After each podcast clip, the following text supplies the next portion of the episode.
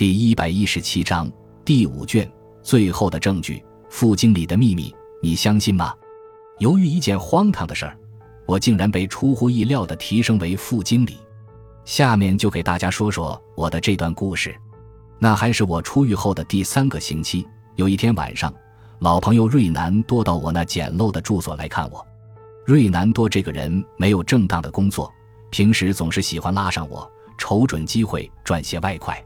当然，我们做的事都不是什么光明正大的，所以这次他来找我，我猜准是又找我干什么见不得光的事儿。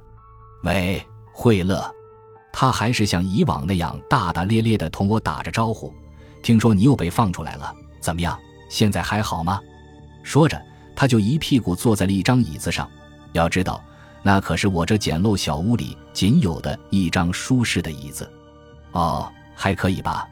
好在我已经有了一份正式的工作。我在床边坐下来说道：“是吗？照这么说，你最近的收获不小了。”他似乎有些不相信，眨巴着眼睛对我说：“无所谓收获大小，我只是说我一直在做正经工作。我不喜欢瑞南多的这种语气。正经工作。”瑞南多的下巴一下子变长了，似乎我刚才说的话让他很不舒服。那你到底做什么工作呢？他继续问道。在一家公司当管理员，是吗？他用犀利的目光盯着我，过了一会儿，又委婉地说：“我知道，你只是想暂时洗手不干。你的驾驶技术那么好，怎么能白白的荒废呢？那的确是一份好工作，我喜欢。可是为什么？惠乐，你可是有驾驶天赋的呀！你可别忘了。”我已经失手三次了，也进了三次监狱。如果再失手的话，我只能在铁窗里苦度余生了。瑞南多似乎有所领悟的眨眨眼睛，接着问道：“公司的人知道你有前科吗？”“知道。”我表情轻松地说。“但我们公司的经理是个好人，他没有计较我过去犯的错误，鼓励我今后要洁身自爱，还表示会帮助我的。你一小时能挣多少钱？不会是一块吧？”瑞南多显然还想继续说服我和他合作，一块半。惠勒，难道你疯了吗？每小时才区区一块半，就让你这样死心塌地的跟着他们干，真是屈才。他又深深的吸了一口气，接着说：“你想想，咱俩合伙干，你能挣多少？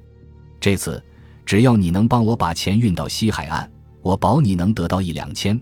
看来这就是他这次来找我的目的了。”听了瑞南多的话，我心中不禁一动。以我目前的经济状况，毕竟一两千元对我还是极具诱惑力的。你是说干一票大的？我想仔细问问。没错，他迅速的点点头。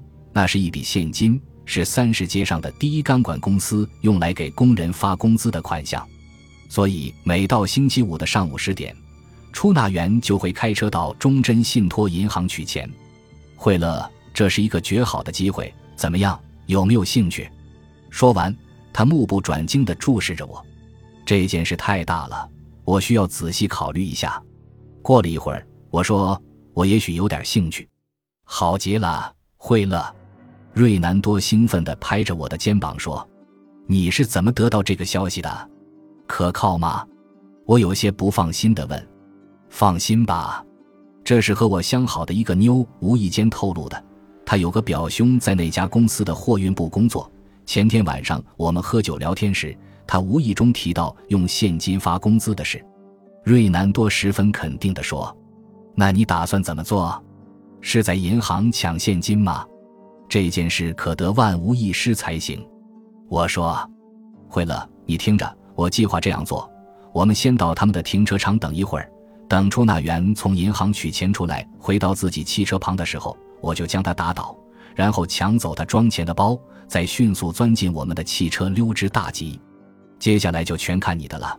虽然银行在市中心，周围路上的车辆多，但是有你这样的驾车高手，我们可以毫不费力地溜走，完全没问题。瑞南多说完，一脸期待地望着我。惠勒，别犹豫了，我们绝不能坐失良机。他鼓励我说：“我没有吭声。怎么？”你还下不了决心？他有点着急了。没有，我只是想再考虑考虑结果如何。过了一会儿，他又问道：“想好了吗？”“好，就让我们联手再干一次吧。”我抬起头，坚定地说：“看来我得先把我那辆老爷车的车牌摘下来，开着它去抢劫。至于其他细节，我们之后再研究。”惠勒，你终于想明白了，这真是太好了！瑞南多兴奋的手舞足蹈，两眼也闪闪放光。我们计划在星期五动手，在星期五前的这几个夜晚，我和瑞南多见了好几次面，详细计划着每一步细节，并且提前来到银行附近，仔细查看停车场的位置，为汽车可以迅速逃离选择最佳地点。因为拿到钱后，我要驾车快速离开。我还对银行周围的交通量及路线也进行了实地观察。另外，为了保证万无一失，瑞南多还从与他相好的妞那里仔细打听了他表兄说的第一钢管公司的出纳员的模样，以便在停车场确认无误。总之，我们为这次行动做了充分的准备工作。紧张的时刻终于到了。星期五那天，天空阴沉沉的，天气预报说有阵雨。那天。我向公司请了一天病假，到九点钟时，我就开着那辆老爷车去接瑞南多。九点半左右，我们在银行停车场事先预选好的地点把车停下，我和瑞南多坐在车里，一边看报纸一边等候着。到了十点十分的时候，一辆雪亮的蓝色轿车开进了停车场。只见一个腋下夹着一只黑色公文包的白胖男人从车里走下来，瑞南多的神情顿时紧张起来。他指了指那个白胖的男人，对我说：“你看，就是他。”当那个出纳员朝银行的大门走去的时候，瑞南多也下了我的老爷车，装作闲逛的人一样，慢慢的走到银行入口处，等候那个人出来。我则发动起汽车，并把乘客那边的车门打开，随时准备接应得手的瑞南多逃离。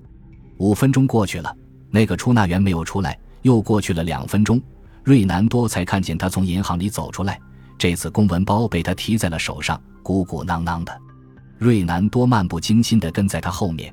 当他快到汽车跟前的时候，瑞南多一个箭步窜上去，抡起拳头，朝着他的后背狠狠地打过去。就这重重的一拳，那个出纳员瞬间就四仰八叉地躺在了地上。瑞南多伸手去抓公文包，但是没有抓到。瑞南多又扑向他。狠狠地踢了他一脚，再去抢夺公文包，不好！又有两个人开车进入停车场，而且他们已经看见瑞南多正在抢劫。瑞南多必须要速战速决，我的心几乎提到了嗓子眼儿。有人抢劫了，快来人啊！其中一个人开始大喊大叫，另一个则低低的猛按喇叭。银行里的人听到外面的声响，纷纷从里面跑出来。他们看到瑞南多仍在和出纳员拼命的撕扯，企图抢走出纳员手中的公文包。一看这情形，我坐不住了，拼命地按着汽车喇叭，大喊：“瑞南多，快跑吧，不然就来不及了！”四周聚拢的人越来越多，瑞南多也发现情形危急，只好决定放弃，带着满脸懊恼之色跑了回来。他刚一跳上车，还没来得及关上车门。我就猛踩一脚油门，只听汽车一声长啸，就绝尘而去。坐在车里的瑞南多耷拉着脑袋，失望的几乎掉眼泪。都怪我想的不周全，他沮丧地说：“我怎么就没想到他会把那只该死的公文包用铁链拴在他的手腕上呢？哎，只差这一步，我真是今天是运气不好，以后这种机会多的是，别丧气。”我一边安慰他。一边将老爷车开得飞快，猛地一打方向盘，嗖的一下从一辆出租车身边擦过。路上来往的车辆很多，我凭借着超长的驾驶技术和胆识，左闪右避，不断的加速，不断的超车，顺着我事先计划好的路线，终于逃到了安全的地方。汽车驶到一个僻静的地方，我通过倒车镜看到没有人跟踪，于是就减慢了车速，先将懊悔不已的瑞南多送回家。然后就开车回自己家了。第二天，瑞南多带着他没有实现的发财梦，黯然神伤的到西海岸去了。此后再无音讯。而我回到第一钢管公司后，公司领导便提升我当公司下属工具店的副经理，还外加一份不菲的红利。不瞒你说，我在这里使了一招计策。瑞南多肯定没想到，他要抢劫的第一钢管公司正是我的雇主。当他不明智的劝说我时，我就决定将计就计，保护雇主的利益。虽然我可能要冒第四次失败的风险，但我认为凭我的驾车技术肯定能逃掉。再说，公司经理都希望我洁身自爱，我要珍惜这份信任。为了改过自新，这一赌是值得的。所以，我就在我和瑞南多谋划抢劫的那一周，在公司的意见箱里掏了一份如何预防抢劫的建议信。就包括将重要的皮包和身体的某个部位拴在一起。哈哈，瑞南多的发财梦居然断送在我这个同伙手中，值。感谢您的收听，喜欢别忘了订阅加关注，主页有更多精彩内容。